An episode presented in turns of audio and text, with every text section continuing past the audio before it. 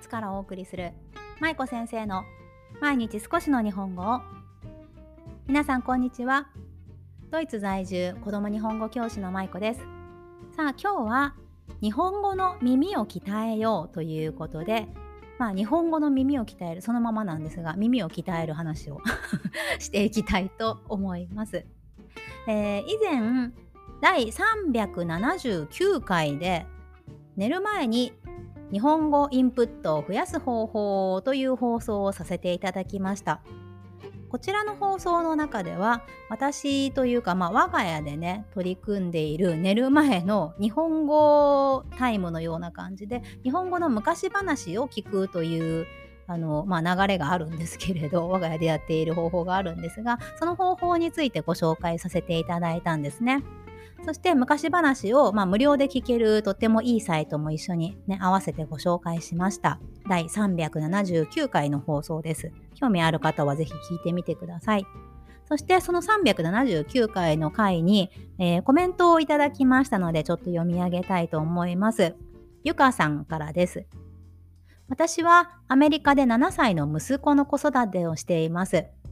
先日の放送で紹介されていた昔話童話童謡の王国。こちらあの私が紹介したサイトなんですがこちらのサイトを使ってみました。息子が選んだお話を一緒に聞いてその後質問してみました。音声だけの情報だと集中して聞いたり言葉の意味が分かって分かったりしていないと情景を思い浮かべることができません。息子は主人公の意図をわからなかったようなので私が解説のようなことをしました。いかに息子が絵や映像から情報を得ているかが分かりました。日本語に触れ言葉の意味や質問の意味を理解して会話をするとても良い機会を作ることができ感謝しています。一つずつのお話が短いこともとても使いやすいです。これからも舞子先生の活動を応援しています。ありがとうございました。ということでした。はい。とっても嬉しいメッセージ。ゆかさんありがとうございます。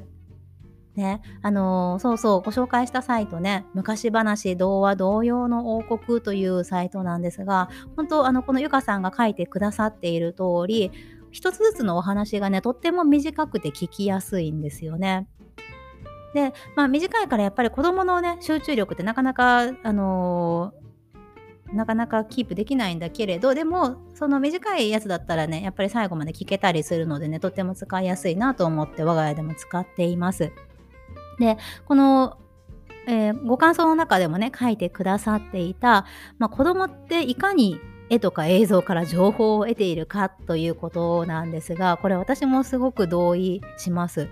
ね、やっぱり子どもたちって、まあ、視覚優位というかねどうしても目からの情報が先にこう入ってくるんですよね、まあ、そういう子が多いですよね。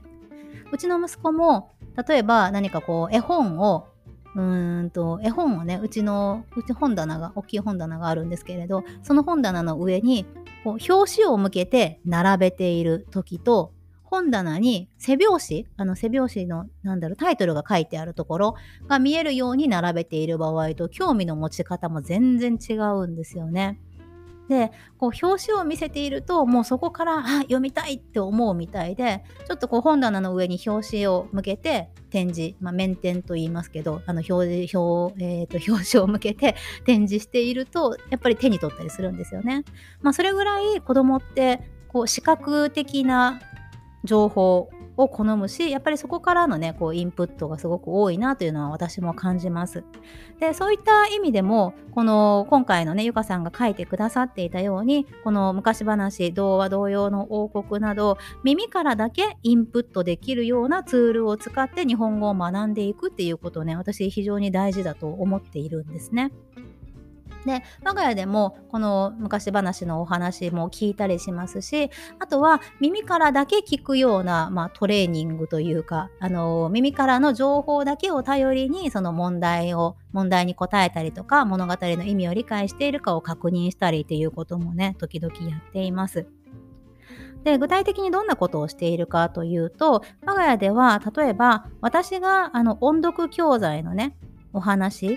うちで使っている音読の教材があるんですけれどその中に出てくる昔話を読んで内容をちゃんと理解できているかを口頭で質問したりとかあとはまあリスニングというか私が何かこう息子に言葉を言ってその言葉をそのまま書き出してもらう例えばうんと今目の前にコップがあるのでコップって私が言ったとしたらそれを紙に書いてもらう。ね、正しく書けるかちゃんと聞き取れているかということをね、あのー、多分英語の授業とかでも皆さん昔したかもしれません。ディクテーションと言いますけど、まあ、そういうふうに子供に何か言葉を言ってそれを聞いたまま書いてもらうとかね、そういうこともしたりしながら日本語の耳を鍛えるということもね、日本語教育に取り入れていくと非常に非常にね、いいんじゃないかなと思っています。結構世の中にね、日本語教育の教材、あのー、子供のための日本語教育の教材っていろいろありますよね。まあ、漢字の教材だったりとか音読だったりとかひらがなの練習のワークとかドリルだったりとかねいろんなものがあると思うんですが意外とねこの聞くことに特化した教材っていうのはないんですよね。で、まあ、聞くことに